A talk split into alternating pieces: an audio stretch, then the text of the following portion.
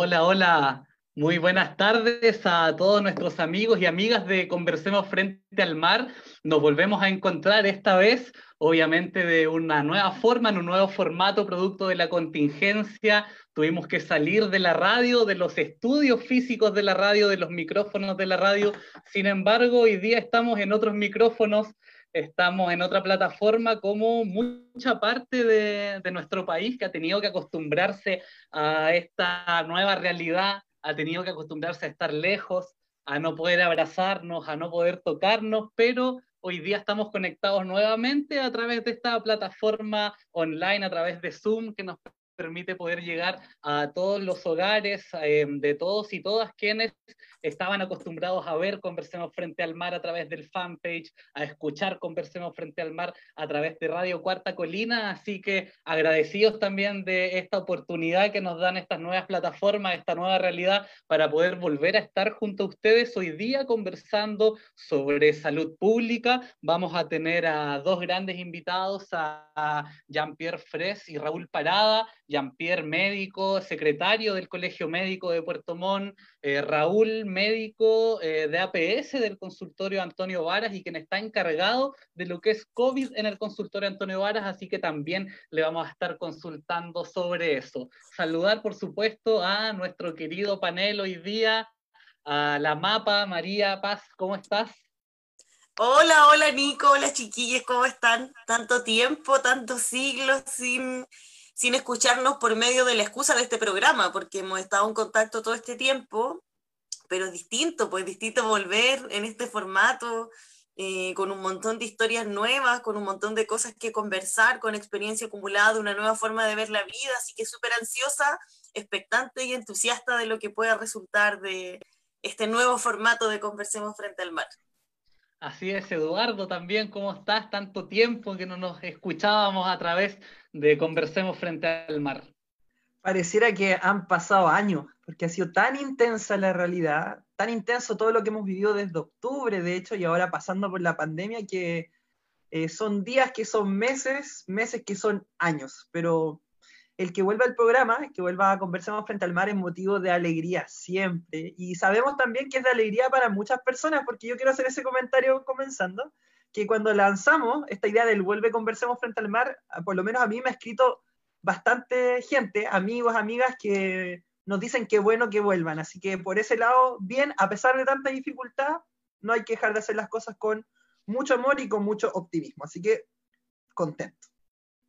Qué bueno. Y saludar también a Andrea Bravo, a la Ita, a nuestro nuevo rostro de Conversemos Frente al Mar, porque ha estado siempre, pero siempre tras cámara, tras micrófono, pero para esta pandemia ya la tenemos aquí como flamante incorporación. ¿Cómo estás, Ita?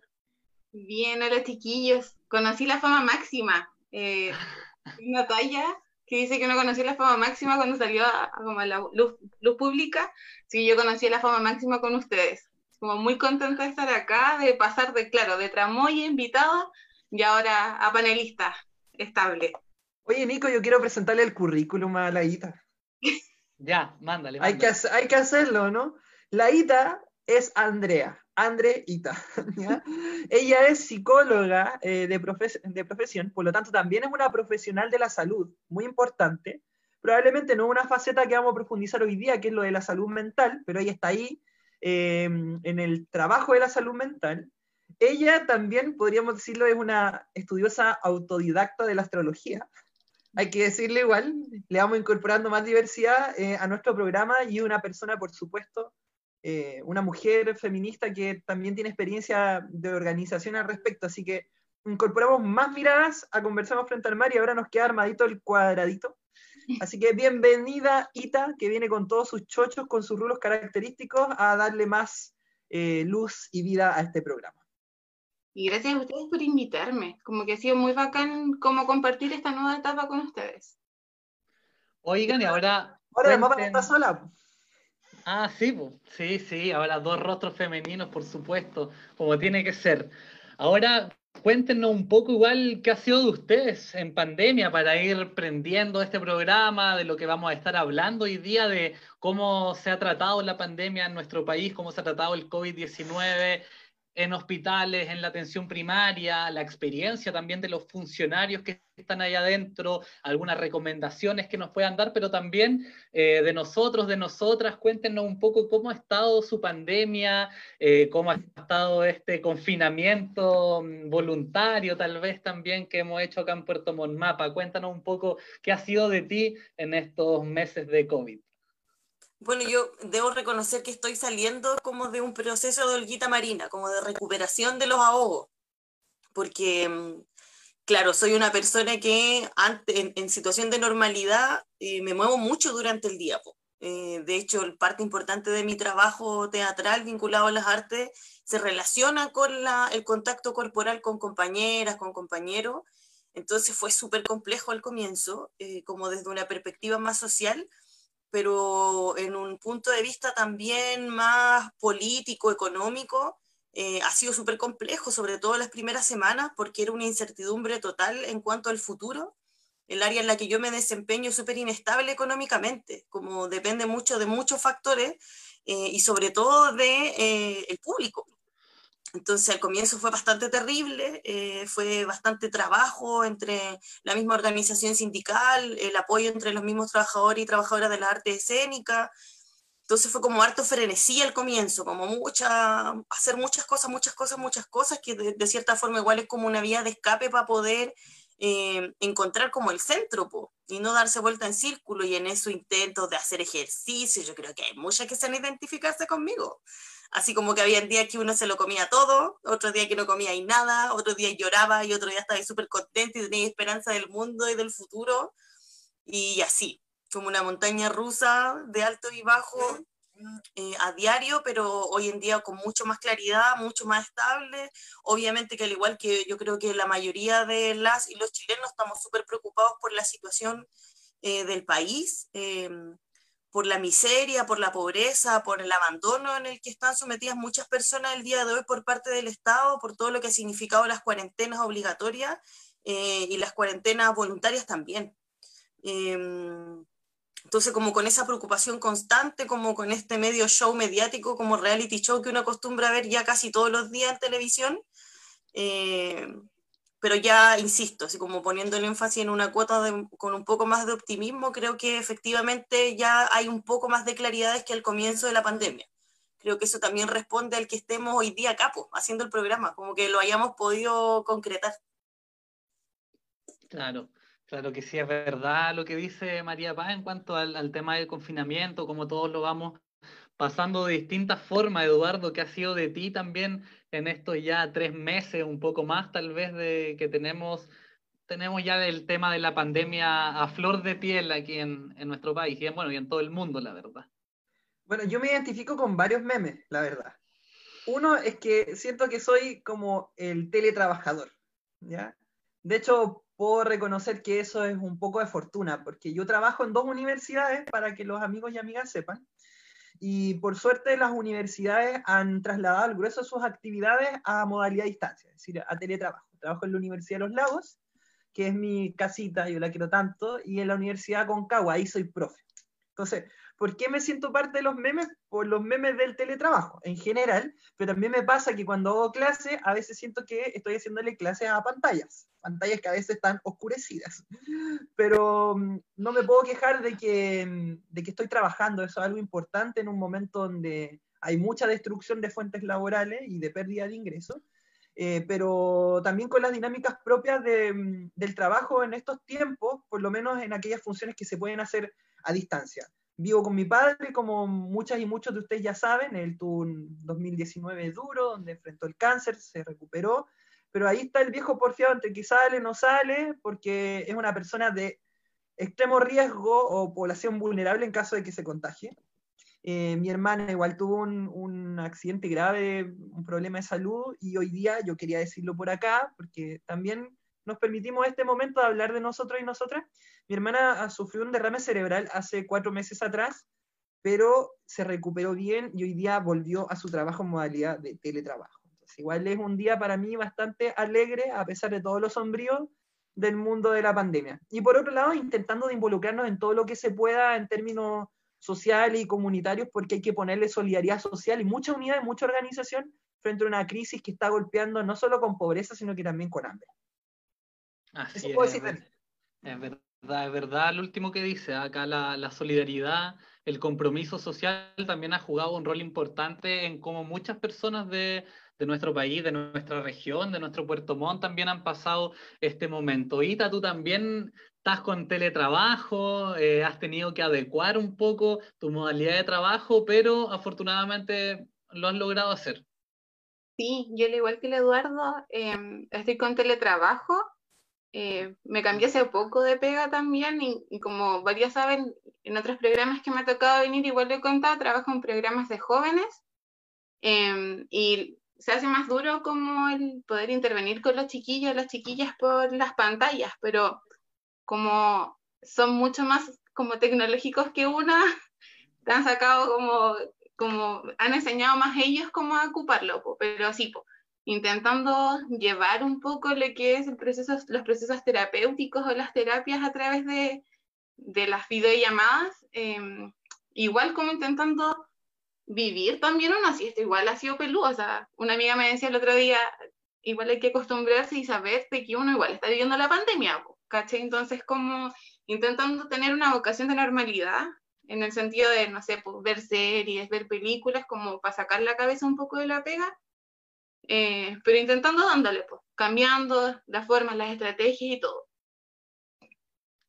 ¿Qué series, qué series han, visto que recomendarían en este tiempo? Para que nos están escuchando mientras se van enganchando. No, pero, pero yo quiero hacer una pregunta al Nico, porque lo que pasa cuando hay director de orquesta eh, a veces se salta la pregunta que le toca a él. El Nicolás eh, ha estado trabajando en el hospital, o sea, terminaste, si no me equivoco, ayer. Ayer, ayer. tú pega como, como, trabajador de las comunicaciones, pero el hospital, el hospital en este contexto, o sea, siempre ha sido un epicentro de muchas cosas, el Hospital Regional de Puerto Montt, pero más ahora, cuéntanos.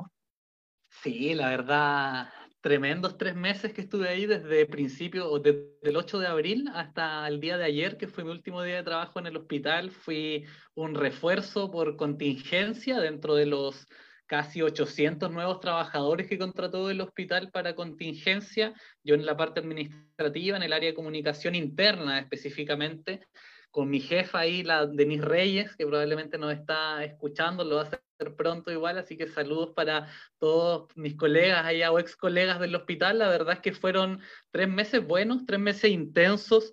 No pensé como periodista, habiendo trabajado tantos años en, principalmente en prensa, eh, no pensé que iba a trabajar alguna vez en un hospital, algo que uno no se imagina como dentro de su campo laboral, menos aún en comunicación interna y adentro, pero la verdad es que fue una gran experiencia, tres meses, como les decía, muy intenso, un, desafío del que había que estar a la altura. Eh, espero haber estado a la altura porque de verdad que era adentro estar en, una locura prácticamente. O sea, yo me saco el sombrero frente a, muchos funcionarios del área de la salud hoy en día que realmente estar trabajando en un hospital es estar a 120 por hora todo el día, todo el día con curvas pasando por ahí pero la verdad fue una grata experiencia trabajar además en servicio público.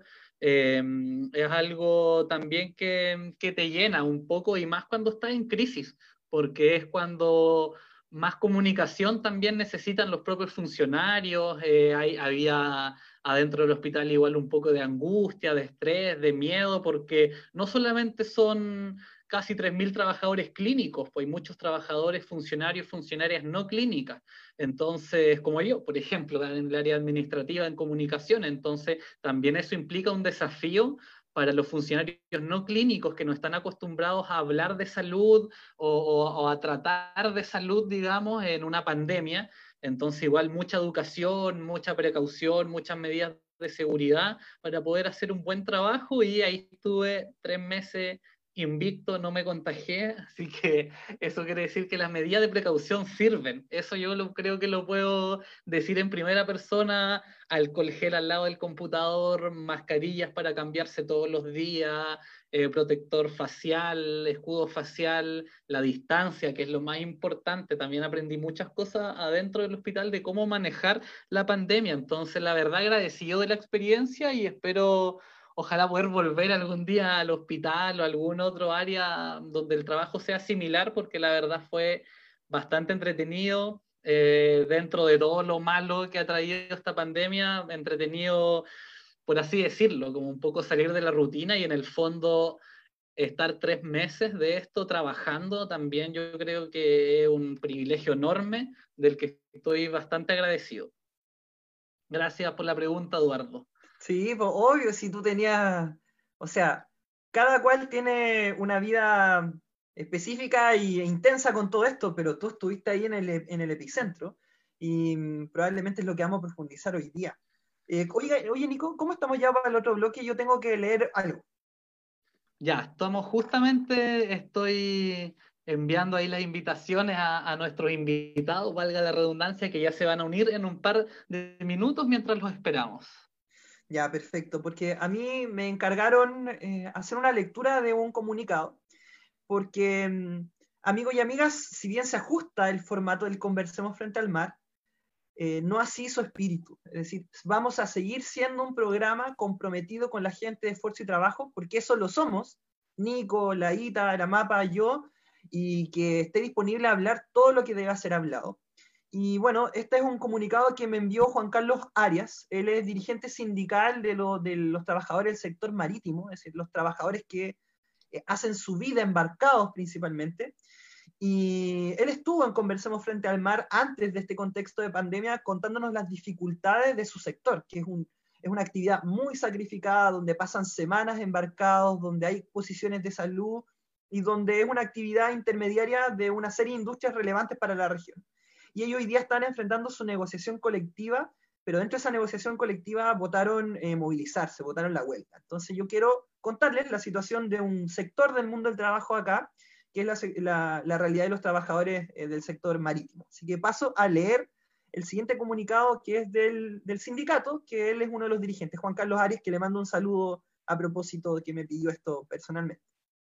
El Sindicato de Trabajadores Marítimos del Grupo de Empresas Frasal SA expone lo siguiente. Somos un sindicato de trabajadores marítimos de la Marina Mercante. Nos encontramos en plena negociación colectiva donde hemos puesto nuestra mejor disposición para llegar a un acuerdo, la cual nos vemos estancados. La actitud de la empresa ha sido justificarse en épocas de crisis mundial, en la cual nuestro sector se ha mantenido y seguirá con la misma producción de acuerdo a los antecedentes de la industria del salmón a la que estamos directamente ligados.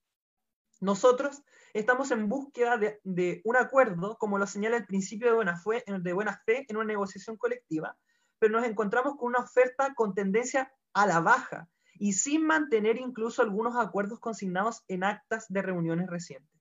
Hemos ajustado nuestras peticiones en un acto de conciencia, pero tampoco tuvimos respuesta. La empresa entrega la última oferta en donde propone una práctica que vulnera lo estipulado en el inciso segundo del artículo 21 del Código del Trabajo. La empresa insiste en una propuesta en que el trabajador no sabrá con certeza cuánto tiempo estará a disposición de la empresa afectando su acceso al descanso pues no podrá planificar actividades personales ni asumir compromisos.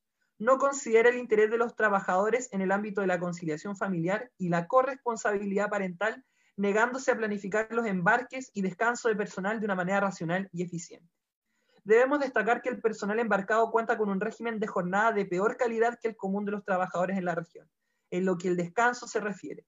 Empeorar, aún más esas condiciones, encontramos que es un retroceso a la calidad de vida de los trabajadores.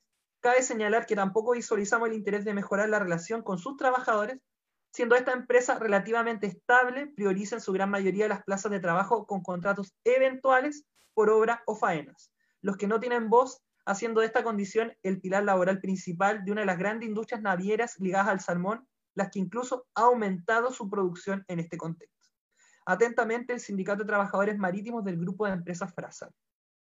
Yo quisiera mandarle un saludo a, Juan Carlos, a quienes van a tener la posibilidad de escuchar o están escuchando ahora, escucharán después el programa, porque mm, igual es muy importante, que es un tema que probablemente lo vamos a tratar de manera eh, permanente en esta nueva etapa de Conversemos frente al mar, de que la pandemia está siendo utilizada en muchísimos casos, como ha sido denunciado a nivel regional y nacional, como, una, como un recurso más para abusar de los trabajadores y las trabajadoras.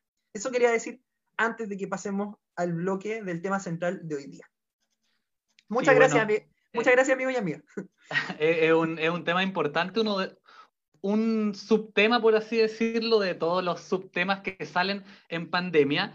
Y precisamente ya que estamos hablando de pandemia por COVID-19, eh, hoy vamos a hablar de este tema desde una mirada un poco más amplia en cuanto a salud pública, eh, cómo lo ha manejado el MinSal, cómo se están tomando medidas en los distintos recintos de salud, en hospitales regionales, en APS también, cómo se han sentido los trabajadores del área de la salud, los trabajadores clínicos también, en el ámbito profesional, en el ámbito personal también, creemos que es algo muy importante. Y de esto y de mucho más vamos a hablar con nuestros invitados que ya están aquí, así que los vamos a invitar a esta reunión que es, ahí los podemos ver ya, eh, ahí estamos con Raúl Parada, es médico encargado de COVID-19 en el consultorio Antonio Varas y también con Jean-Pierre Fres, secretario del Colegio Médico de Puerto Montt. Los saludamos, ¿cómo estás Raúl?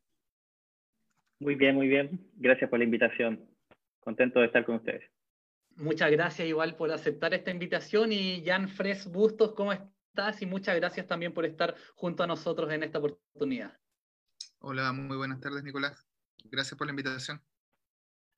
Primero, para ir conociéndolos, cuéntenos un poco sobre eh, su trabajo, sobre cómo han sido también estos meses, si han tenido que readaptar en el fondo a esta situación. Cuéntenos un poco de cómo ha sido su vida en estos, en estos meses de pandemia.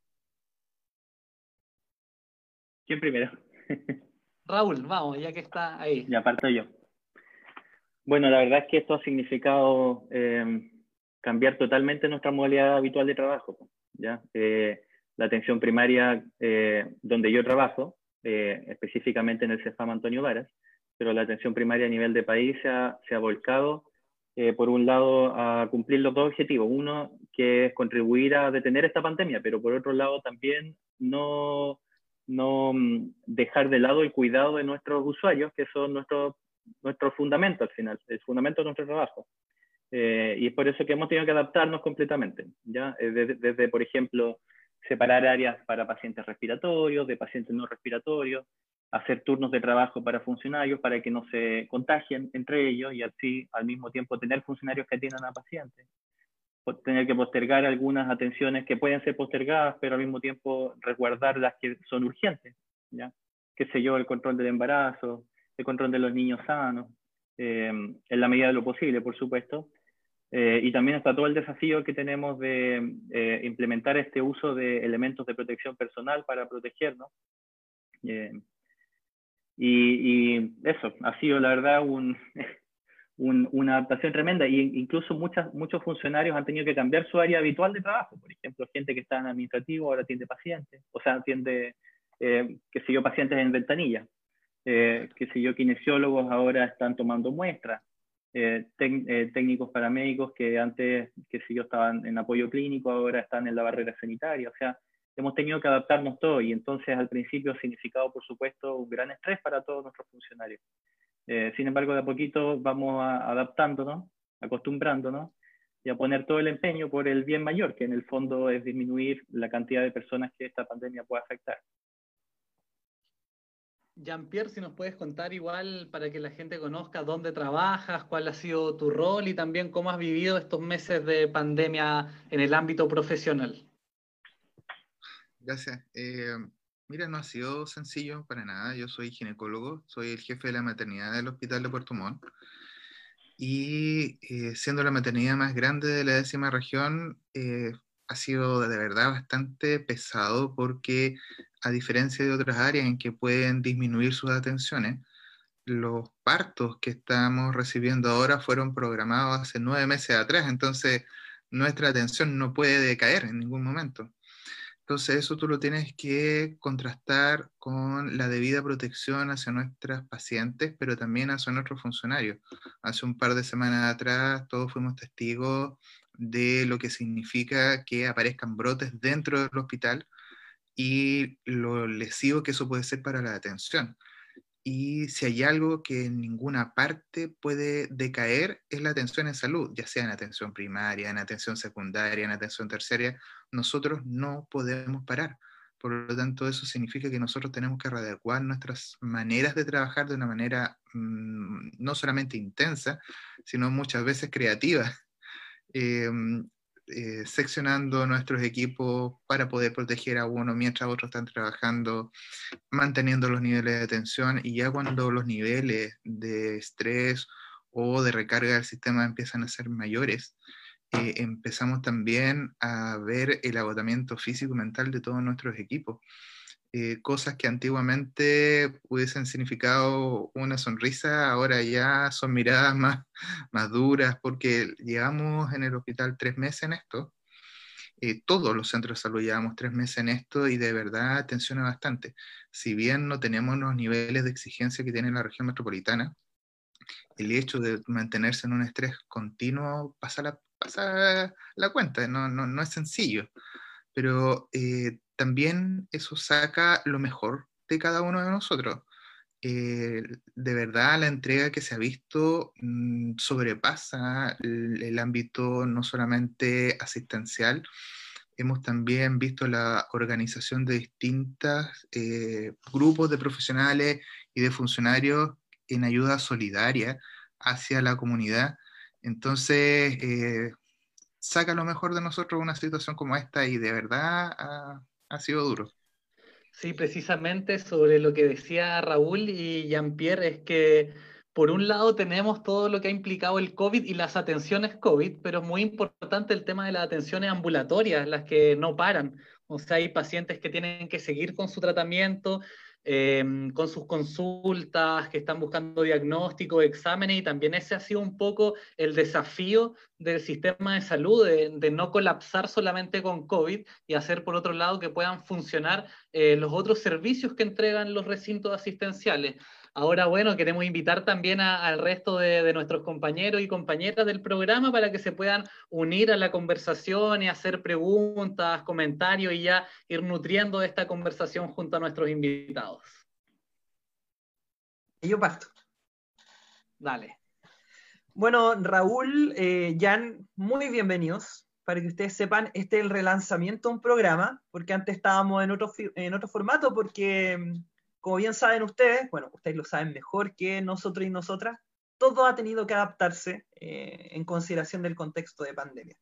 Bueno, agradecerles, reconocerles su trabajo, por supuesto, y en ustedes a sus colegas, porque probablemente ustedes dos son los primeros eh, trabajadores de la salud que van a estar en Conversemos Frente al Mar en esta nueva etapa, pero no van a ser los últimos, porque se necesita la voz del trabajo en la salud.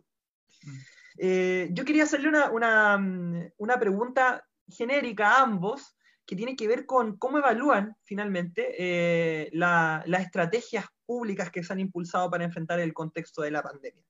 Ambos tienen roles distintos, eh, Raúl en, un CEFAM, pero Jan también desde una dirigencia gremial, que es muy importante de relevar a propósito de que el colegio médico se ha convertido en una voz muy importante respecto de cuáles deberían ser los cursos de acción para seguir, eh, a seguir por la población para tener el menor daño de salud eh, posible y la mejor salida eh, como país a este escenario inédito. Así que quería en general preguntarles de entrada cómo evalúan que han, que han sido los pasos que, mm, que, se han seguido en estos últimos tres meses, cómo lo están reflexionando desde sus trabajos y en el caso de Jan, cómo lo, cómo lo plantean desde el gremio, porque sabemos o es más o menos conocida la posición del colegio médico a nivel nacional, pero también las dirigencias sindicales y gremiales eh, generan visiones que son eh, pertinentes a las realidades regionales, porque bien se señaló de que esta crisis es global, pero en el sur de Chile tiene un ritmo que es específico, que es distinto de otros lugares de Chile. Así que en realidad quería preguntarles por su evaluación, con tal de que entremos de lleno a, a lo que probablemente muchísimas personas, independientes sean trabajadores o no de la salud, conversan en sus casas y es tema de la vida cotidiana finalmente. Perfecto, mira. Parece que fue más interpelado yo ser del colegio médico. bueno, eh, sí, en verdad ha sido distinto. Eh, yo soy secretario del Colegio Regional Puerto Montt del Colegio Médico de Chile y a través de ese cargo he podido enterarme desde situaciones que van, en nuestra jurisdicción va desde Quillón hasta el área norte de nuestra región, en Frutillar, Yanquihue, toda esa zona, pasando también por la costa y también por nuestra cordillera. Esa es nuestra jurisdicción. Y, mm, de verdad ha sido duro ir conociendo las distintas realidades porque lamentablemente las experiencias que uno puede ir viendo a nivel internacional no son 100% replicables a nivel local porque se cruzan mucho con nuestra idiosincrasia. Y em, nosotros, yo creo que todos ustedes fueron testigos, por ejemplo, de la noticia del día de hoy en que eh, a una persona, a un joven, lo balearon y fueron a hacer un funeral y fueron más de 100 personas, sabiendo en una comuna que estaba en cuarentena y a pesar de eso, igual asistieron. Por lo tanto, hay idiosincrasias que no se pueden eh, pasar a llevar o, no tomar en cuenta para poder aplicar modelos de prevención en salud. Por lo tanto, una de las primeras cosas que el Colegio Médico ha sido muy crítico es que se debe tomar la definición de qué es lo que se debe relevar. Si lo que nosotros queremos es no tener más enfermos o lo que tenemos es hacer un equilibrio y hacer que la gente se vaya enfermando de a poquito para que la economía no caiga tan brusco. Esas son decisiones políticas, claramente. Nosotros desde el punto de vista de la salud tenemos nuestra postura. Y me gusta mucho una idea que mm, dio la doctora Marcela González, pediatra, que es miembro de la directiva de nuestro regional, que esta pandemia es exactamente igual que la lluvia sobre una casa. Va dejando en evidencia cada uno de los lugares donde estamos goteando, a todo nivel, eh, enfrentándonos a nuestra dura realidad, porque hasta, un momento, hasta hace un par de años atrás éramos los tigres, los jaguares de Sudamérica, con la mejor salud del planeta, y, nos damos cuenta de que en realidad lo que nosotros decíamos no estaba tan alejado de lo que es la realidad. Tenemos un ministerio que a tres meses de iniciada la pandemia recién se da cuenta que la fortaleza de nuestro sistema de salud está en atención primaria, y que es ahí donde debería haber sido el foco inicial. Em, tenemos distintas miradas, obviamente, eh, nuestra directiva se caracteriza por no tener un sesgo político. Yo tengo una tendencia, el presidente tiene otra, eh, la tesorera tiene otra.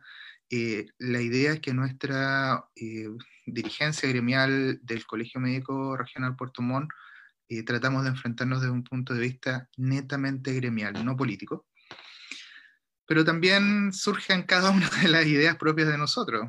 Eh, lo bueno que tiene de tener ideas distintas es que podemos llegar a un consenso y eso se ha logrado de manera bastante eh, prudente y bastante en consenso, con diálogos que han sido bastante eh, productivos y fructíferos, porque en el fondo lo que nosotros hacemos como funcionarios de la salud es que para nosotros lo ideal es que las personas no se enfermen, porque es la única manera de que nosotros mm, vamos a poder atender a todos los que realmente, independiente de lo que nosotros podamos hacer, se vayan a enfermar. Ahora, eh, en ese sentido, eh, nuestra presidenta nacional está solicitando cuarentena desde el mes de marzo. Y hemos visto que eh, no se están aplicando, se aplican de maneras parciales, haciendo cosas tan creativas como hacer cuarentenas en la mitad de una comuna y en la otra mitad no, siendo separados por una calle. Por lo tanto, eh, nosotros hemos sido testigos de que lamentablemente ese tipo de políticas para la aplicación en la idiosincrasia chilena no vale.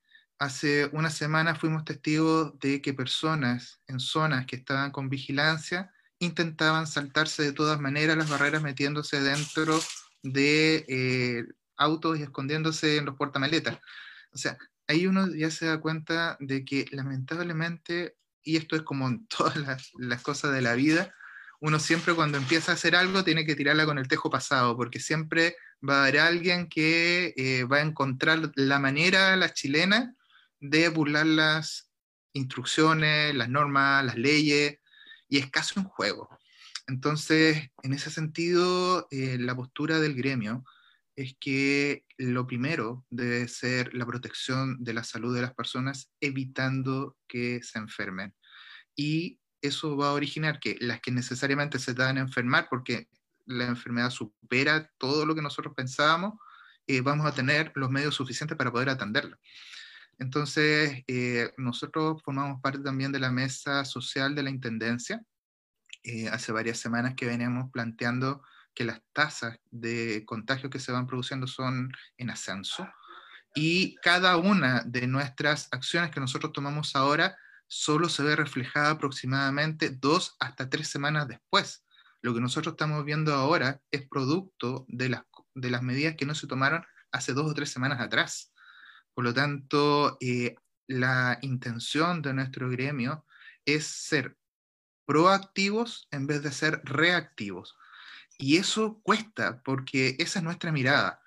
Pero, ¿qué sucede en la estructura social de nuestro, por ejemplo, sin ir más lejos, de nuestro Puerto Montt, en la cual yo necesito que las personas se mantengan dentro de su casa, pero ¿cuántas personas, por ejemplo, los vendedores ambulantes, ellos viven de lo del día? Si yo les digo quédense en la casa, necesito una estructura social que sea capaz de soportar que ellos se queden en la casa. Y lamentablemente eso en este momento pensamos que no está. Y si no está, no podemos llamar a cuarentena, pero cuarentena es lo que necesitamos. Entonces es un juego eh, muy, muy delicado en el cual eh, todo, nosotros planteamos nuestra necesidad como salud, pero el área política tiene que tomar una decisión independiente del color político que tengan, porque aquí lo que estamos llamados es preservar la vida de las personas. Esto es una enfermedad que a la gran mayoría de las personas no le va a pasar nada. Al 80% ya sabemos que van a ser eh, enfermos leves, pero hay un 5% que la va a pasar muy, muy mal. Entonces, eh, yo no sé a quién le va a tocar mis padres estuvieron encerrados los dos en su casa, saliendo solamente a comprar lo estrictamente necesario, y aún así les dio a los dos. Gracias a Dios les dio leve, eh, es una suerte, pero esa misma suerte que tuve yo no la han tenido muchos de nuestros conciudadanos. Entonces, no puedo eh, estar haciendo vista gorda o decir, ¿sabes por qué a mí no me pasó? Al otro no le va a pasar. No, aquí tenemos que jugar todos. Sí, yo quería intervenir, saludarles, eh, primero agradecerle, en realidad como traspasarle esta admiración que debe sentir una parte importante del país por la labor que, que han realizado históricamente, pero que hoy en día tiene un valor adicional vital, literalmente. Entonces, desde ahí darle las gracias. Sé que ustedes son parte de representantes de un montón de caras anónimas eh, que tienen esa mascarilla marcada probablemente por las horas extenuantes de trabajo, así que mi admiración profunda y respeto a su labor. Me hace mucho sentido lo que dice Jan, porque efectivamente son varios factores que parecieran o que debieran estar sumamente claros que finalmente no lo están y nos tenemos que ver como en la obligación de estar repitiendo, ¿cierto? Eh, como la lógica que todos deberíamos incorporar, pero claro, como bien dice Jan, cuando la estructura económica, social y política de un país no acompaña la medida que debería ayudarnos a superar esta pandemia, es complejo. Y más cuando vemos también que la idiosincrasia eh, parte con los peores ejemplos de las mismas personas que hoy en día nos están gobernando. O sea, hemos visto una, una seguidilla de escándalos que en realidad dicte, eh, se distan mucho de el ejemplo que se debería dar.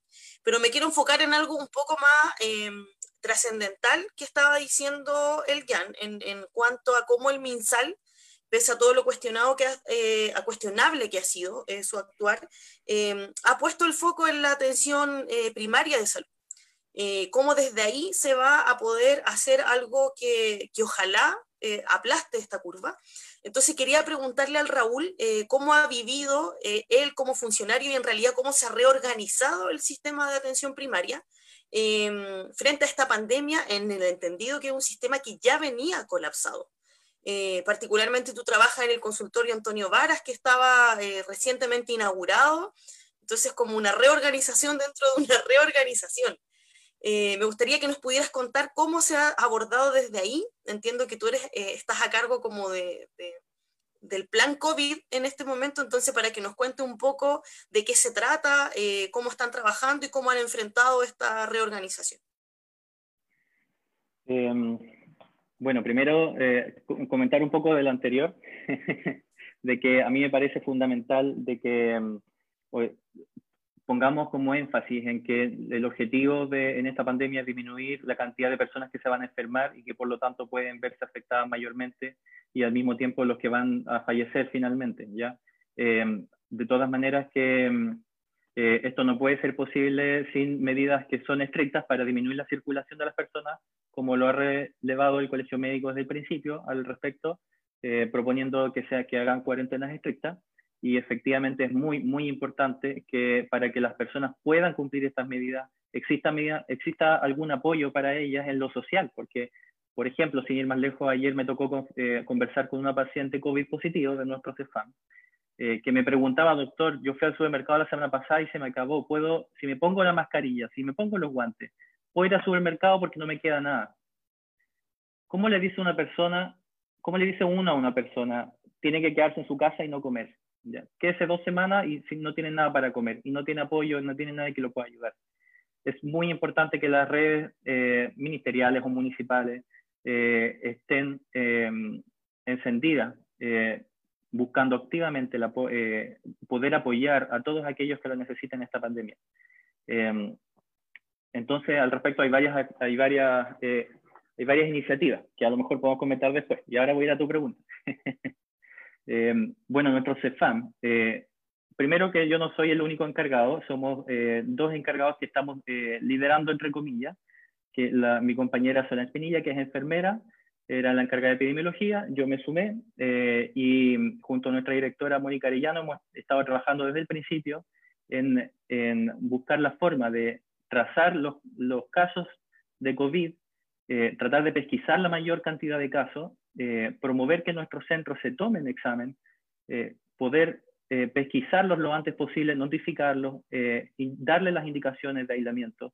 y es por eso que nosotros día a día, todos los días estamos conectados ahí al laboratorio, tratando de, de, ver los resultados, llamando a los pacientes, entregándoles sus resultados, conversando además qué situaciones sociales existen en sus casas.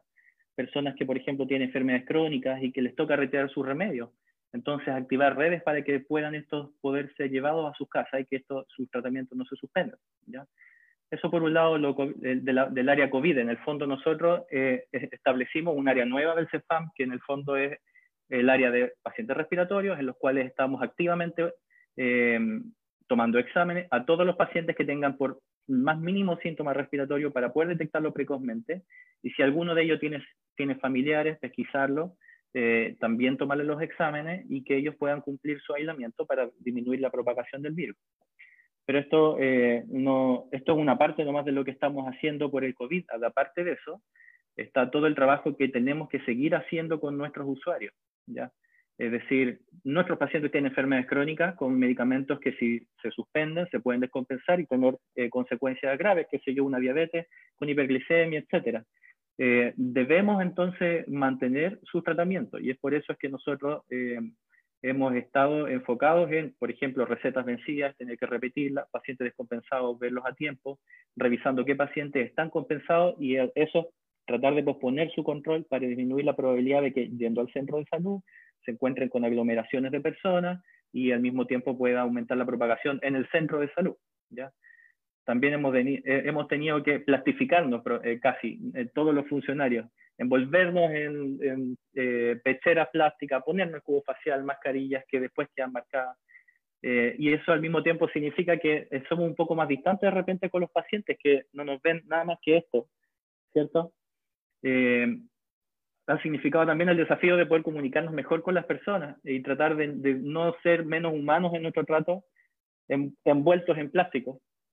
Entonces, la verdad es que ha significado un trabajo arduo para todos los funcionarios, no solamente los que están buscando casos COVID, sino que todos, adaptando su forma de trabajar, eh, cambiándose de área, algunos haciendo teletrabajo, en, cosas muy importantes que ocurrieron al inicio, por ejemplo, funcionarios que, que sí, o kinesiólogos, eh, en, un equipo estaba, había kinesiólogo, terapeuta ocupacional, había eh, administrativo y otros funcionarios haciendo mascarilla domésticas para que nuestros usuarios usaran en sus casas también, cuando les tocara ir al supermercado, nuestros funcionarios, perdón. Y así también protegerlos, proteger a nuestra familia del CEFAM Antonio Vara.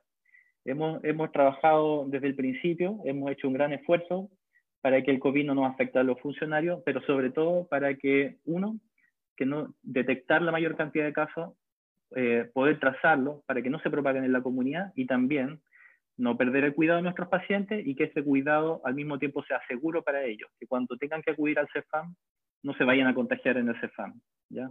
Eh, a mí me parece que eso es fundamental y es un trabajo que han hecho todos los centros de Chile. Y otro punto que quería tocar al respecto es que me parece muy relevante que la estrategia de trazabilidad y de seguimiento de los casos sea efectivamente la atención primaria, porque nosotros estamos distribuidos, son decenas de miles de funcionarios de salud en todo Chile, distribuidos en todos los territorios. Em, ¿Y, qué, puede haber pasado ah, con esta estrategia a nivel central de control de, en la y control en, el Ministerio de Salud de todos los casos y seguimiento todo?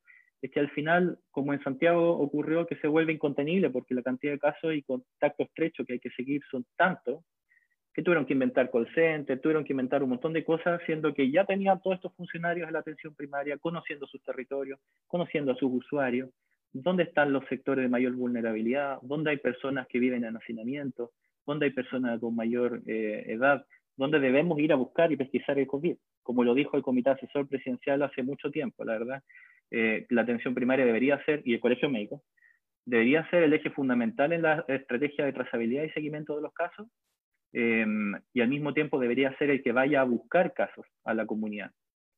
Eh, buscarlos antes y no tarde, cuando ya tengan síntomas, estén graves o caigan al hospital. hablé mucho, bueno. Y, muy importante igual, yo creo que lo que dice Raúl, como en un minuto del ser humano, es algo súper difícil em, y darse cuenta también de que esto también nos interpela desde ese lado. Eh, cómo nosotros nos ponemos como, y seguimos trabajando hoy día en una situación totalmente ficticia, con todo este aparataje que uno se tiene que poner cuando sale y cuando interviene directamente, eh, a mí me pasa cuando tengo que hacer visitas domiciliarias por mi trabajo, eh, igual, pues tener, ponerse todo ese aparataje te rompe un poco esa humanidad y cómo uno finalmente sigue siendo humano. Y me hace mucho sentido cuando Jan hablaba de, de esta, ver como todo lo que pasó con la estrategia que levantaste hace tres semanas y viste viendo que no funciona tres semanas después. Y me hace recordar cuando el Ministerio de Salud dijo, o, o no, no el Ministerio de Salud, miento, perdón, eh, cuando la prensa salió de que la batalla por Santiago estaba perdida eh, y llevaban como dos semanas de cuarentena general. Y es el, perdido, el, perder esa humanidad finalmente de todo esto, porque igual te choca. Eh, yo quiero preguntarles a ustedes, ¿cómo lo han vivido ustedes como médicos? ¿Cómo ven a sus colegas? ¿Cómo lo ve Jan en el hospital? ¿Cómo se ve esa pérdida de humanidad a veces? en el sentir de que estáis trabajando con personas eh, y te está afectando también la pandemia. Si aparte de ser doctor, de ser médico, de ser psicólogo, kine, sigue siendo eh, una persona que está viviendo la pandemia. Eh, qué bueno que recuerdan que somos seres humanos. de verdad me cargaba un poco cuando en las noticias todos hablan de los héroes. Nosotros estamos acá en salud sinceramente porque nos gusta. Todos los que estamos trabajando en la salud pública es porque nos gusta. Eh, los médicos tenemos la gran ventaja de que nosotros podemos trabajar en el área privada y a pesar de eso, nosotros trabajamos en el área pública y tenemos nuestro foco de atención en el área pública. Hace una semana atrás yo conversaba con un amigo que me preguntaba por este asunto, cómo lo hago yo con la parte pública y privada. Y ese para mí es súper sencillo. Eh, yo en este momento, bueno, los contratos de trabajo de una persona normal en este momento en Chile son de 40 horas semanales. Eh, yo en el hospital tengo contratadas 50 horas semanales. Ese es mi contrato base. Y sobre eso, si yo quiero trabajar privado, eh, ya es responsabilidad mía. al inicio de la pandemia, yo suspendí mi consulta. Mi dedicación exclusiva era al hospital. Y ahora eh, nos dimos cuenta de que lamentablemente la parte pública no aborda al 100% de la población de nuestra región. Y también están siendo dejados de lado un grupo importante que si bien tiene mayor poder adquisitivo, eh, no podemos dejarlo tampoco votado porque también están enfermos. Entonces, ahora, por ejemplo, yo tengo abierta mi consulta, pero la mitad.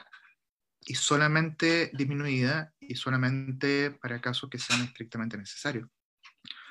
Ha sido un llamado a la conciencia de cada uno de nosotros de lo que debemos hacer y en dónde debemos colocar nuestro foco de atención. Y eh, sí pasa la cuenta. Ahora, por ejemplo, eh, en el hospital se logró hacer un grupo de apoyo entre los psicólogos y los psiquiatras que están apoyando al personal, porque han, han habido compañeros de trabajo, y aquí hablo de Chincolajote, o sea, estoy hablando desde el director del hospital hasta último, más nuevo personal de aseo. Eh, nos afecta a todos. El estrés que se está viviendo eh, de verdad pasa la cuenta y como les comentaba hace un rato, de repente cosas que nos causaban sonrisas hace unas semanas atrás, ya no lo hacen. Eh, algo tan cercano como es el celebrar el cumpleaños de un compañero de trabajo, ahora no lo podemos hacer, no debemos hacerlo bajo orden de sanción, porque puede significar que eso puede contagiar a otra persona. Entonces, eh, eso nos ha llevado a alejarnos un poco pero eh, es por eso que nosotros insistimos, la distancia tiene que ser física, no tiene que ser una distancia social en ningún caso. Tenemos nuevas maneras de acercarnos, por ejemplo esta, en la cual seis personas estamos conversando al mismo tiempo temas que son relevantes para nosotros, pero en zonas alejadas, pero manteniéndonos cerca. Entonces, socialmente estamos uno al lado del otro, físicamente estamos distanciados. Eh, también el mensaje eh, de la nueva normalidad, oye, no es normal que yo no pueda abrazar a un ser querido. Eso no es normal. Lo que tenemos ahora es una nueva realidad que es distinto. Entonces nos vamos dando cuenta de que pequeñas cosas, como las palabras, van construyendo realidades y alejándonos del foco real que es el ser humano. Aquí nosotros nos estamos deshumanizando si es que nos dejáramos llevar. Tuve la linda labor encomendada por mi directiva regional de empezar a contactarme con encargados municipales de programas de apoyo social para coordinar distintos grupos espontáneos de profesionales que han surgido en distintas áreas de ayuda social. O sea, aparte de que mis compañeros de trabajo se están sacando la mugre en el hospital, además se están reuniendo para poder apoyar familias para poder llegar a esos lugares en donde el Estado o la estructura social de apoyo que tenemos es tan burocrática que se demora. Hay personas que necesitan un balón de gas hoy, a más tardar mañana, y el Estado no es capaz de tener la velocidad de hacerlo. Puede que sí tenga los recursos, pero la burocracia no le permite la velocidad. Y es ahí cuando eh, se necesita de grupos que sean capaces de ver la necesidad del hermano que está al lado, de mi compañero, de mi conciudadano. Y eso lo estamos viendo ahora. Yo conozco a lo menos tres grupos de profesionales cercanos que están ayudando en lo social. Y todos, absolutamente todos, anónimos. Y eso tú te das cuenta de que eh, te llena la parte de este distanciamiento físico, eh, te estás dando cuenta de que la parte humana te va llenando ese vacío que te va dejando esta distancia.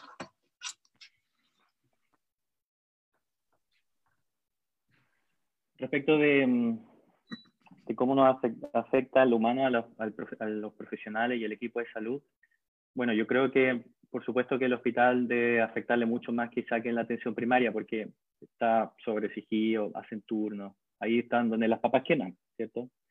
Eh, sin embargo, la verdad es que eh, la pandemia es algo que ha afectado a, todos los funcionarios. Eh, todos tienen un lado humano que está con su responsabilidad profesional de tengo que estar ahí atendiendo a las personas, pero también hay otra cara de, chuta, ojalá que esto no llegue a mi familia, em, que no me pase a mí, que no me pase a mis seres queridos, ¿ya? y teniendo que tomar ciertas medidas, que por ejemplo, no visitar más a mis papás, eh, que viven en tal parte porque son vulnerables. Eh, mandar, hay gente que ha mandado a su hijo a vivir en otra casa porque temen tener mucho miedo de estar atendiendo pacientes, contagiarse y llevarle el virus a su familia. Eh, qué sé yo, uno tiene amigos que han tenido hijos y no ha podido ir a, verlos nunca. Eh, entonces, eh, por supuesto que va afectando. Y, surgen iniciativas que son hermosas para apoyar funcionarios. Por ejemplo, en nuestro centro de salud, el equipo de psicólogas y psicólogos han generado cápsulas, cápsulas educativas de autocuidado Además de han abierto canales, eh, han abierto canales de apoyo a funcionarios. Y la municipalidad, por supuesto, también ha, generado a través de policlínicos funcionarios instancias de apoyo. Eh, y todo esto en su, en sus ratos de, de, qué sé yo, en su tiempo libre, dedicarle un tiempito a grabar un video que permita a, sus compañeros de trabajo eh, tener una instancia para, por ejemplo, respirar, aprender a respirar y relajarse, Em, o pensar en, en, en, lo que está sintiendo uno en el cuerpo y tratar de disminuir las tensiones. Em, entonces, claro, a mí me parece muy relevante esto de eh, el humano que hay detrás de todo el equipo de salud eh, y es por eso de que es muy importante, yo creo, agradecerles el esfuerzo que están realizando, em, que también es nuestro deber. O sea, quizá quizás no somos héroes, pero, eh, pero sí estamos generando, haciendo una labor que es muy importante. Y no somos los únicos, el equipo de salud. Esta pandemia yo creo que debería dejarnos lecciones cuando pase. Y una de esas lecciones es que, por ejemplo, eh, hay personas que son fundamentales en nuestra sociedad y que no son tan valoradas.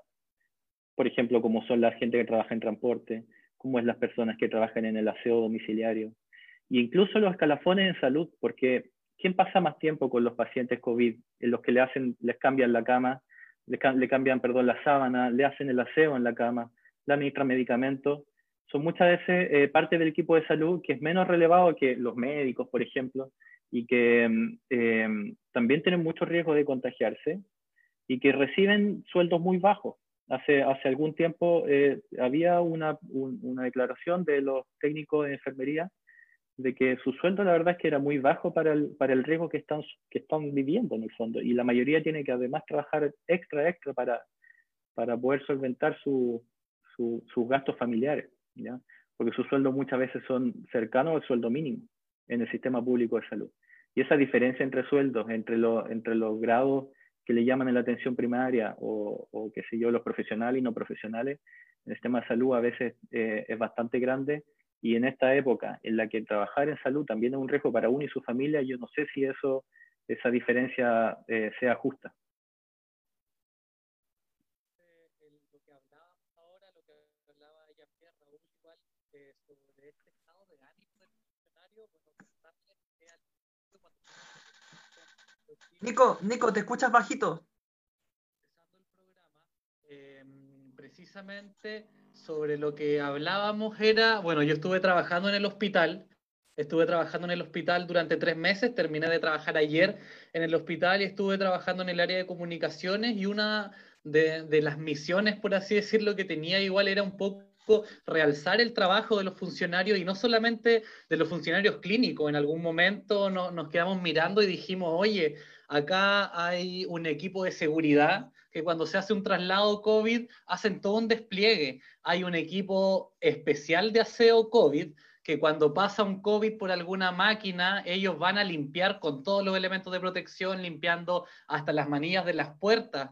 Acá hay gente que trabaja en admisión, que cuando llegan los usuarios van a admisión, hay traspaso de papeles, de billetes muchas veces, eh, también están los ingenieros, los que van cuando se trasladaron, se ampliaron servicios en el hospital, tenían que instalar enchufes, tenían que ir a arreglar que se echaba a perder un ventilador mecánico y al final él igual está trabajando a 30 centímetros del paciente, está con todos los elementos de protección, entonces me parece que ese es un punto súper importante porque ellos me decían en esta conversación que teníamos eh, con la central de alimentos para pacientes, por ejemplo, que también tuvo que empezar a incorporar otros elementos para cuidarse ellos, para cuidar a los usuarios y para cuidar a los colegas. Entonces eso es súper importante porque al final ellos te van transmitiendo de que hay una angustia, había un miedo cuando empezó esto particularmente, porque uno lo veía lejano, uno lo veía en China. Cuando uno dice China es como no sé, cuando alguien te manda a la China es porque te manda lo más lejos que puedes ir probablemente. Entonces decir el virus está en China, no va a pasar nada y que de a poco empieza a ver que está acá, que llega, que llega a tu lugar de trabajo también, genera eh, un miedo, una angustia, un estrés que finalmente también se transforma en mayor compromiso, que es lo que yo he visto por lo menos por parte de los funcionarios del área clínica y por supuesto también del área no clínica, quienes trabajan en el hospital, que son muchas personas. Así que también quería eh, realzar un poco esa labor a través de este comentario en lo que decía Jan y Raúl. Eduardo, creo que tú tienes igual algún comentario que hacer.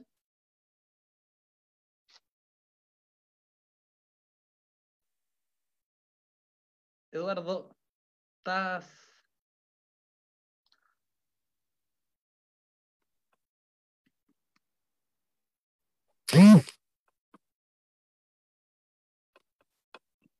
Eduardo, tienes el micrófono muteado. No te Eduardo, escuchas. estás al aire. No estás caído, estás al aire. Bueno, igual para seguir, quería hacerle una consulta. Eh, en un momento, eh, desde el gobierno igual salen iniciativas que en un momento creo que salen desde la ciudadanía, pero también luego ya como algo más institucional, el tema de los aplausos. Que decían ya a las nueve de la noche hoy día vamos a hacer un aplauso también para los funcionarios, pero muchas veces eh, yo escuché eh, que los funcionarios decían tal vez menos instancias como esa y también más aporte del Estado en lo que son elementos de protección personal para los funcionarios para cumplir con su trabajo. ¿Cómo ustedes han tomado parte de estas iniciativas y cuál sería un poco la recomendación también que ustedes harían sobre qué es lo que realmente hace falta hoy día para poder cumplir correctamente con el trabajo y obviamente con todas las medidas de seguridad, tanto para ustedes como para el usuario? Mira, eh, en ese sentido, que de repente a alguien le den unos golpecitos en la espalda y te digan bien hecho, de repente basta con eso como para seguir adelante. ¿ya? Eh, todo agradecimiento siempre es muy bien recibido porque te traduce de que hay alguien que reconoce tu trabajo. Yo creo que eso nos pasa a todo nivel. Eh, ahora, como decían hace unos minutos, eh, también somos seres humanos y también tenemos miedos. Y el miedo principal, fíjate que a los que somos padres, el miedo no es contra uno, es contra llevarle algo que pueda afectar a un hijo, llevar algo que pueda afectar a mi padre, a mi madre. Esos son miedos.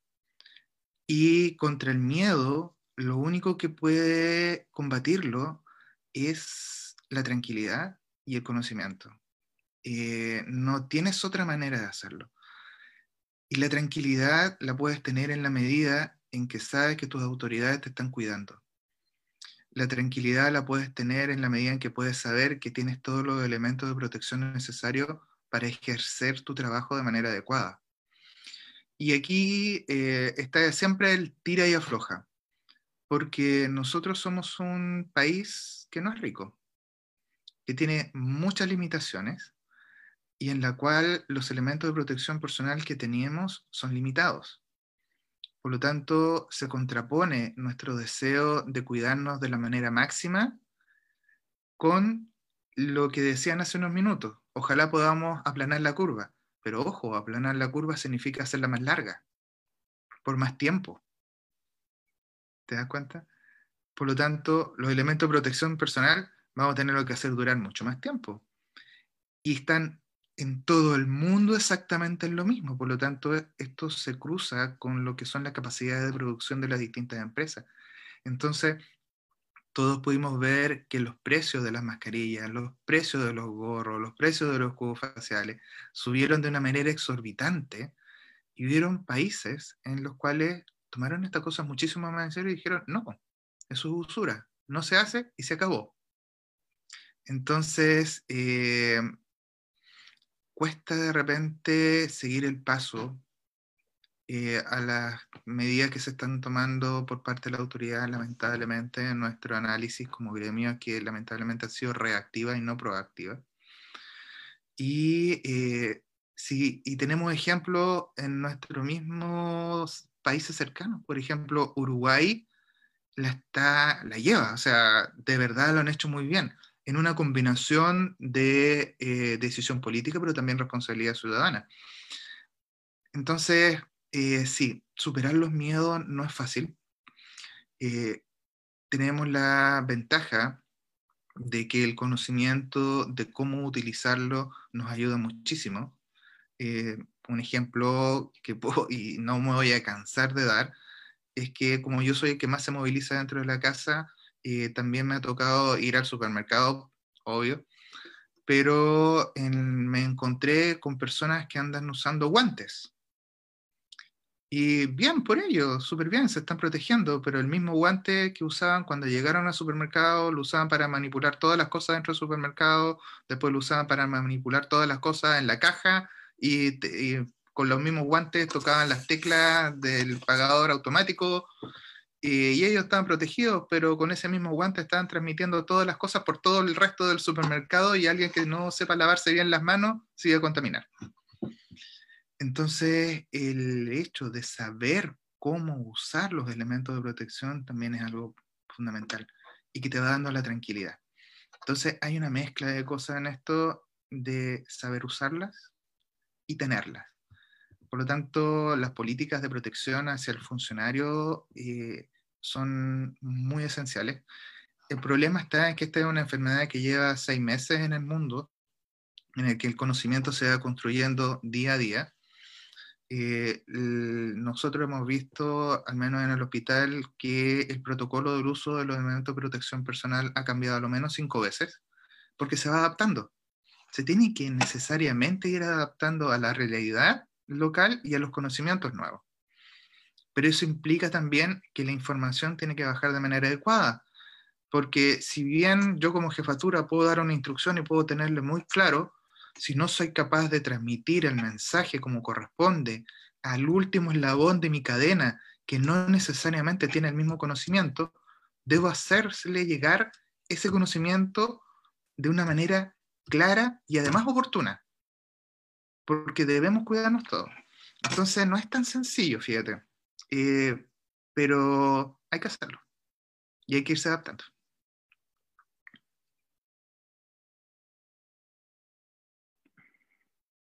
En ese sentido, yo siento que es fundamental el rol de la educación, que en general sabemos nosotros, todos los profesionales de salud o la gente que trabaja en salud, que es fundamental, que es el pilar fundamental para que todas las personas sepan cómo prevenir la infección. Y eh, prevenir la infección del coronavirus eh, se realiza mediante el distanciamiento social, pero también mediante la adecuada higienización y utilización de los elementos de protección personal. Como decía el doctor Fres, eh, nosotros vemos todos los días en el supermercado que hay, que hay personas que no lo usan bien. ¿ya? Entonces, ¿qué rol tiene además la autoridad en generar masivamente instancias de educación para que toda la población sepa de qué forma protegerse, dónde están las grandes campañas comunicacionales, como han habido en otras ocasiones para, no sé, eh, en algún momento hubo sobre, en, pandemias anteriores, que había que protegerse, por ejemplo, desinfectar los alimentos, cómo prevenir el ANTA. He escuchado más, más, más cosas de cómo prevenir el ANTA, por ejemplo, qué hacer contra el ANTA que es muy importante, por supuesto, pero necesitamos eh, campañas educacionales y para eso a lo mejor también pueden tener un rol muy importante otra red estatal que está desplegada en todos los territorios del país, que son las escuelas, y que en este momento están transmitiendo por televisión y por internet a todas las casas de Chile, con grandes diferencias sociales también en los que pueden acceder a esos medios y cuáles no. Eh, pero la educación me parece fundamental. Eh, y la, educación dentro de los centros de salud, por supuesto que también, porque muchos de estos elementos no los usábamos todos los días, no estábamos habituados. Entonces, todos los funcionarios de un centro de salud, desde el guardia hasta la señora que hace el aseo de la sala de aislamiento y los eh, personal de, ventanilla, los administrativos y los médicos y todos los clínicos, hemos tenido que aprender a adaptarnos a cómo ponernos, cómo sacarnos, cómo se correctamente, cómo no, cómo no eh, contaminarse, contaminar elementos, eh, cómo debemos lavarnos bien las manos, Por lo tanto, ha sido un gran trabajo que hemos tenido que estar haciendo y tenemos que seguir haciendo constantemente. Y el protocolo de elementos de uso de protección personal cambia todo el rato porque nos damos cuenta de que tenemos que priorizarlo, por un lado, ¿ya? Porque en el mundo, por ejemplo, se acabaron en un momento las mascarillas N95. Tenemos que priorizarla para ciertos lugares de atención. O, eh, qué sé yo, están súper caras las pecheras, tenemos que priorizarlas también. Pero al mismo tiempo, eh, si dejamos sin esos elementos a ciertas áreas que son de menos riesgo, eh, aparecen de repente contagiados en donde no tenían que haber. y nos damos cuenta de que, chuta, esa área no COVID donde habían pacientes con otras enfermedades, tuvimos que empezar a usar los mismos elementos que las áreas COVID. Eh, y, tenemos que seguir resguardando los elementos que son escasos. Entonces, al mismo tiempo, por ejemplo, atención primaria, hemos tenido que reducir ciertas actividades, porque si las hacemos, eh, vamos a gastar más elementos y no nos van a quedar para eh, las áreas de mayor riesgo. Entonces, eso es muy importante. Ah, y como decía el doctor, el conocimiento respecto de, de, qué forma nos estamos protegiendo, cuáles son las medidas adecuadas de, de, protección y que la población también sepa em, que si usan una mascarilla eh, cuando están cerca de otras personas, eh, disminuye el contagio, o que lavarse las manos después de manipular cosas en lugares públicos, por ejemplo, desinfectárselas también disminuye la posibilidad de contagio, también les da mayor tranquilidad a las personas eh, y menos angustia respecto de cómo se están desenvolviendo en su vida diaria y en su trabajo. Eh, yo creo que eh, eso también, como decía el doctor, es una de las cosas que nos da, entre comillas, tranquilidad en el sector salud, de que estamos protegiéndonos y sabemos de que hay fundamento detrás de esa protección y que los elementos que estamos usando nos van a, a, disminuir la probabilidad de infectarnos o de llevar la infección a nuestras familias. Y de esa forma no colapsar emocionalmente, ¿ya? porque si estuviéramos de nuevo atendiendo, sería muy difícil eh, seguir haciéndolo, seguir teniendo la responsabilidad de, de, cumplir con la responsabilidad de atender personas y al mismo tiempo enfermando y llevar la enfermedad a nuestra comunidad. Se nota cuando uno habla con personas que viven la experiencia en el día a día, en lo cotidiano, como en el fervor de la, de la emergencia y de la urgencia sanitaria. Eh, porque se anticiparon las respuestas de una pregunta que queríamos hacer de cierre, que tenía que ver precisamente como con los desafíos en términos sociales, políticos, eh, pero le, hicieron hasta una invitación o un emplazamiento muy positivo a las autoridades sobre lo que deberíamos comenzar a hacer como sociedad. Entonces nos quedaría en el tintero, yo creo que es una pregunta que le está como dando vueltas em, y, que se, se escucha cuando uno me ha tocado salir un par de veces durante estos días, eh, la gente habla de la cuarentena total. Es como que ya eh, la gente como si se, estuviera preparando entre psicológicamente, materialmente, porque se, eh, por el correo de las brujas se, se, echó a correr este rumor de que nos vamos a ir a cuarentena total. Entonces la pregunta como a modo de síntesis y de cierre también para nuestros dos invitados es, ¿cuarentena sí? ¿Cuarentena no? ¿Y por qué?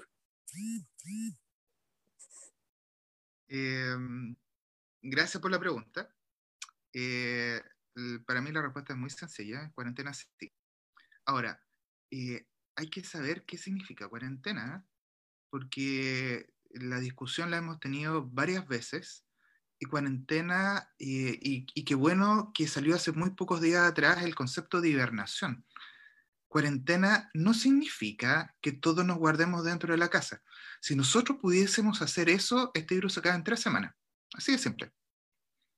Pero es socialmente imposible hacer eso. Por ejemplo, nosotros en el hospital en este momento somos alrededor de 3.700 funcionarios. Cada uno tiene una familia asociada. Por lo tanto, en directa relación o indirecta relación con el hospital, hay aproximadamente 15.000 personas en Puerto Montt. Y empecemos a ver, todos los centros de salud, los supermercados, las industrias que tienen que seguir funcionando de abastecimiento, los transportistas, la gasolinera, la farmacia, al final todos ellos son imprescindibles y deben seguir trabajando para poder sostener la estructura social.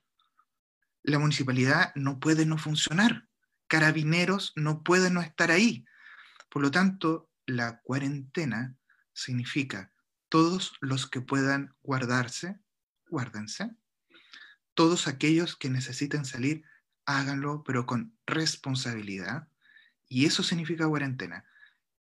Pero para poder entender eso, necesitamos, como muy bien decía eh, Raúl, eh, necesitamos que las personas lo entiendan y lo asimilen, que entiendan el por qué yo soy el que debo protegerme.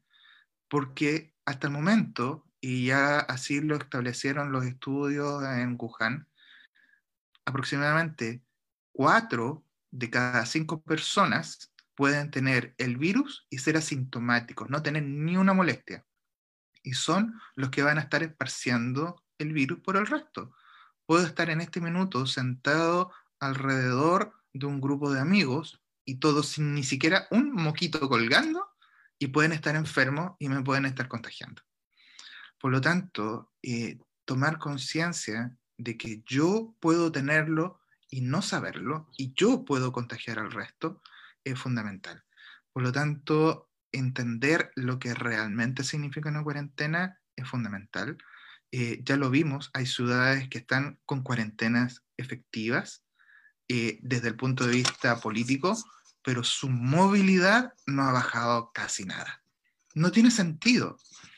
Y eh, ahí es cuando chocamos con la idiosincrasia de nosotros. Nosotros no funcionamos si no tenemos un carabinero parado en la esquina que nos esté diciendo, oye, eso que tú estás haciendo, que tú sabes que no debes hacer, no lo hagas. Es como fome, pero lamentablemente es así. Eh, si nosotros pudiésemos tener una cuarentena como corresponde, es lo que hay que hacer. Pero eh, hay que contrastarlo con todo lo que es el constructo social que vivimos en Puerto Montt y que no sé si esté 100% preparado para una cuarentena total. Así que sí y no. Me toca. Raúl. Sí. Mm, bueno, yo creo que cuarentena con responsabilidad. ¿Por qué? Porque, bueno, responsabilidad significa que nuestros actos y nuestras decisiones van a tener consecuencias. Entonces tenemos que hacernos cargo de esas consecuencias, tener que, vamos a, tenemos que prever. Es un concepto ético de medicina que se utiliza, que en el fondo tenemos que prever las consecuencias de nuestras decisiones y hacernos cargo de ellas antes de tomar las decisiones. ¿ya? Eh, ¿cuándo, la, ¿Cuándo la cuarentena? Aparecieron casos en un crucero, eh, qué sé yo, 20 casos del crucero. Eh, sabemos de dónde vinieron los casos, los aislamos. ¿Hacemos cuarentena en la ciudad? En ese momento, mm, tal vez no es el momento.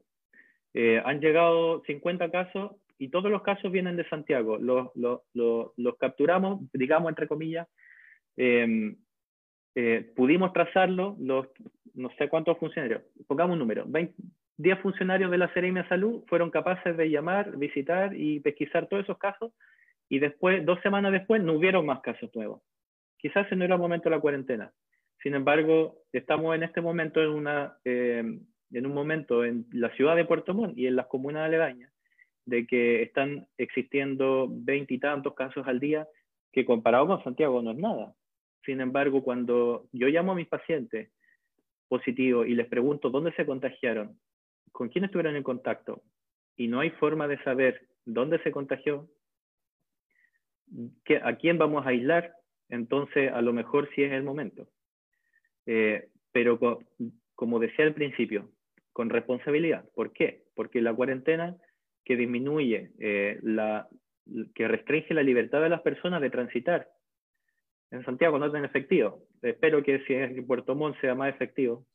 Eh, por supuesto que trae todas estas consecuencias para las personas. Por lo tanto, las autoridades tienen la responsabilidad de que cuando toman esta decisión tiene que haber ciertos elementos de protección para las personas. Tienen que haber algún tipo de apoyo social que les permita a los más desfavorecidos, a los más vulnerables, tener eh, acceso a los alimentos. Por ejemplo, en este momento, eh, los adultos mayores de 75 años, las personas mayores de 75 no deberían salir. Y hay muchos que viven solos, o hay muchos que viven en pareja y viven solos. ¿Cómo van a comprar sus alimentos? Eh, y también con la responsabilidad de educar a la población y hacer un, gran esfuerzo en educar a todas las personas sobre cómo deberían cumplir esta cuarentena lo mejor posible, para que ellos también cumplen el rol social que cada una de las personas tiene de contribuir de esa forma a vencer esta pandemia, que deje de propagarse y que ya no dañe más a todos los chilenos. Exactamente. Educar, educar, educar parece ser nuevamente la educación. Siempre que hablamos de algún problema social, terminamos en la educación. Así que igual eso es muy bueno y por otra parte también nos deja un importante desafío a nosotros, a nuestras autoridades también, para que educar precisamente sea el motor para poder batallar contra este y otras pandemias sociales, como ha, dicho, han dicho algunas personas que tenemos también eh, en nuestro país. Queremos agradecerles a Raúl Parada, a Jean-Pierre Fres, muchas gracias por haber participado. Eh, pueden mandar saludos, algún mensaje final si tienen por ahí, por supuesto, tienen el espacio. Yo quiero mandar un saludo a mi mamá y papá, pero eh, no, quería dar un, caso, nombrar un caso y que quiero mandarle un gran abrazo. Eh, una amiga que es eh, Daniela Asensio, que es enfermera. Ella trabaja en una casita pequeñita que está en la población Alerce, una casita roja que está frente al Colegio La Colina, y que es una enfermera comunitaria. ¿Qué quiere decir? Que ella trabaja con su comunidad, conoce a las personas mayores que viven en su comunidad y en esta pandemia ha liderado un rol con otras personas que son de, de la Universidad de Santo Tomás y de otras instituciones, de generar canastas de alimentos para llevarle a las personas mayores que tienen miedo y que no pueden salir de su casa para ir a comprar. Porque viven muchas, en nuestra población del Cefam Antonio Vara, viven muchas personas mayores solas, con su pareja o, hijos que viven muy lejos y necesitan red de apoyo. Y esta, este tipo de, de, iniciativas eh, eh, que realzan el, el, la responsabilidad social que tenemos nosotros, yo siento que es fundamental. Tenemos que, más que nunca en este momento, ser solidarios y como decía el hashtag del colegio médico, nos necesitamos, más que nunca, los unos a los otros. Así que para ella, para Daniela y su equipo y sus amigos, un saludo y por supuesto para el CEFAM Antonio Vara y todos los funcionarios que están ahí eh, sudando todos los días la gota gorda debajo de estas capas de plástico eh, para cuidar a nuestra población. Perfecto, Raúl. Eh, sí, me gustaría tomar la palabra ya que me la ofrecieron tan amablemente. Eh, comentar que eh, ha sido una decisión del Regional Puerto Montt, como asociación gremial, de asumir no solamente la protección gremial de nuestros afiliados, sino que también asumir un rol social, que además nosotros tenemos por constitución en el cual nosotros estamos haciendo campaña educativa un poco focalizada. De hecho, hemos tenido unas campañas o videoconferencias con profesores de las comunidades de Alerce, de Puerto Montt, pero también eh, queremos agradecer también a la radio, porque eh, Cuarta Colina a partir del 7 de julio va a tener unas cápsulas educativas con la doctora Daniela Smith, eh, todos los martes y jueves durante todo el mes de julio y el objetivo de eso es simplemente eh, autocuidado y prevención. Eso es hacernos cargo de nuestro rol social, porque la única manera, como bien decía Raúl, esto es educación. Lamentablemente no vemos lo mismo a nivel estatal y si ellos no lo hacen, somos nosotros los llamados a hacerlo. Y lo vamos a hacer. Y con todo el cariño y ojalá con todo el lenguaje no técnico para que sea sencillo de entender para todos. Así que en ese sentido llamo a que los radioescuchas puedan estar atentos eh, todos martes y jueves a las 3 de la tarde a la doctora Schmidt. Eso, gracias. Perfecto, muchas gracias. Y ahora para terminar, contarles que nosotros tenemos una tradición que hacíamos en la radio, que tomábamos una foto con nuestros invitados para subir las redes sociales Así que ahora, como todo se ha adecuado, como todo lo estamos cambiando, vamos a posar unos segunditos mientras para el pantallazo. El pantallazo, el pantallazo correspondiente, la evidencia de que estuvimos conversando, ¿ya? Así que ahí, ya, ahora va uno, dos. Perfecto. Muchas gracias Raúl y Jan por haber participado de esta instancia. Gracias. Eh, los micrófonos y la cámara también en este caso de, Conversemos frente al mar está siempre abierto para ustedes, para más gente que quiera participar, organizaciones, gremios. Eh, somos un programa abierto que quiere conversar precisamente de qué pasa en Puerto Montt, de qué pasa frente al mar, frente a la bahía de Puerto Montt pasan muchas cosas, así que invitarlos cuando quieran, nos pueden escribir y nosotros vamos a estar siempre dispuestos para recibir a ustedes, a otros colegas o en el fondo otras personas que ustedes crean también que puedan aportar en estos momentos a, todo lo que está pasando y obviamente acá en Puerto Montt. Así que los liberamos, eh, le volvemos a agradecer mientras nosotros con los chicos nos quedamos un ratito para hacer el cierre. Chao, muchas gracias. Buenas noches a todos. Muchas gracias a todos. Que estén muy bien. Buenas noches. ¿Qué tal, muchachos? ¿Cómo estuvo? Hagamos un cierre de lo que nos pareció el programa. A mí me pareció un primer capítulo de Conversemos frente al mar en pandemia realmente eh, espectacular, muy, muy nutritivo en cuanto a lo que pudimos conversar con dos profesionales que están ahí, pero a pie de cañón. Y sí. Yo quiero comentar porque me pegué el manso porrazo. Yo, fui el, primer eh, panelista de Conversamos Frente al Mar en esta nueva etapa que se sacó la cresta en la transmisión, que tuve, que tuve la, falla técnica. Eh, a mí me parecieron excelentes los dos invitados, porque hay que considerar que tienen además esta sensibilidad de abrirse a esta hora de la tarde-noche, la noche ya, a seguir difundiendo, difundiendo un punto de vista, difundiendo acerca de una urgencia, de una necesidad, como esa generosidad flor de piel de las personas, como bien decía Raúl, que son responsables con sus comunidades, con sus pacientes y con la ciudad, con la región, con el país. Y una cuestión que quiero destacar de los dos, que yo creo que es una invitación a que sigamos reforzando el sello y conversamos frente al mar, es que en todo momento, todas sus intervenciones hablaban de los condicionantes sociales de la salud. En ningún momento se habló de la salud como un problema abstracto, lejos de la vida cotidiana, no. En todo momento, salud y desigualdad, salud y derecho a alimentarse, eh, salud en que sí hay que hacer cuarentena, pero hay que preparar las condiciones para que sea exitosa, es decir, que las personas tengamos como proveernos durante este tiempo. De hecho, fue muy potente el ejemplo que dio eh, Jan respecto de que las lluvias las lluvias finalmente ponen al desnudo la sociedad, la casa que se moja, es decir, se desnuda la realidad con esta, con esta crisis sanitaria, o el ejemplo de la situación que nos compartió Raúl respecto de esa mujer eh, COVID positiva que tiene dificultades para ir a abastecerse con lo mínimo. Entonces, quisiera destacarle a los dos, pero también esta mirada, que yo creo que tiene que ser también la mirada del programa en esta nueva etapa. Chiquillas, yo quiero darle las gracias a la audiencia, a las personas que nos acompañamos. Yo creo que si hay algo que ha sido como un bombardeo en este proceso de, claustro, es que hay una variedad de cosas que uno puede conectarse en redes para ver eh, súper grande.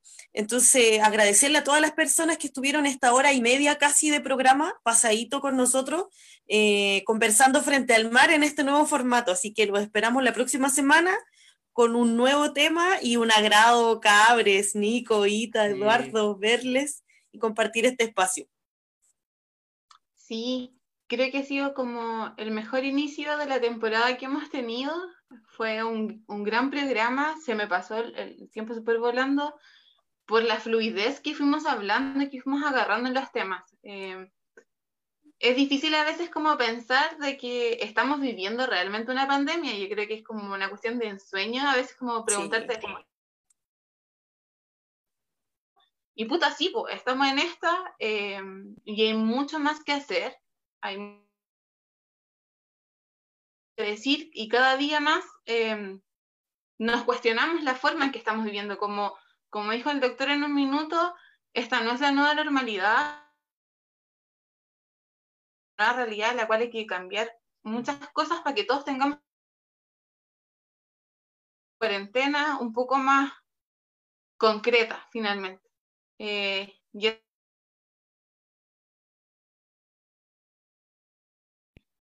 Perfecto. Nos despedimos entonces, muchachos. Nos volvemos a encontrar la otra semana eh, obviamente yo me despido con el Chinquihue atrás, que lo extraño mucho, al estadio más bonito del mundo, con esa vista, mírenla. Así que espero volver pronto ahí y obviamente espero la otra semana volver a encontrarme con la Ita, con la Mapa, con Eduardo y con nuestros invitados para seguir conversando frente al mar. Fue realmente un gustazo y Sí. a prepararnos para la otra semana porque tenemos más desafíos. Oigan, y un compromiso a las personas que no pudieron ver el programa, pongámosle todo el empeño a que el programa esté disponible en distintas plataformas. Sí, un compromiso. Sí. Perfecto. Nos vemos el próximo Nos viernes. vemos, nos Chao. encontramos. Chao, chao, chao, chao. Chiquillos, nos vemos, descansen. Bien, chao, chao.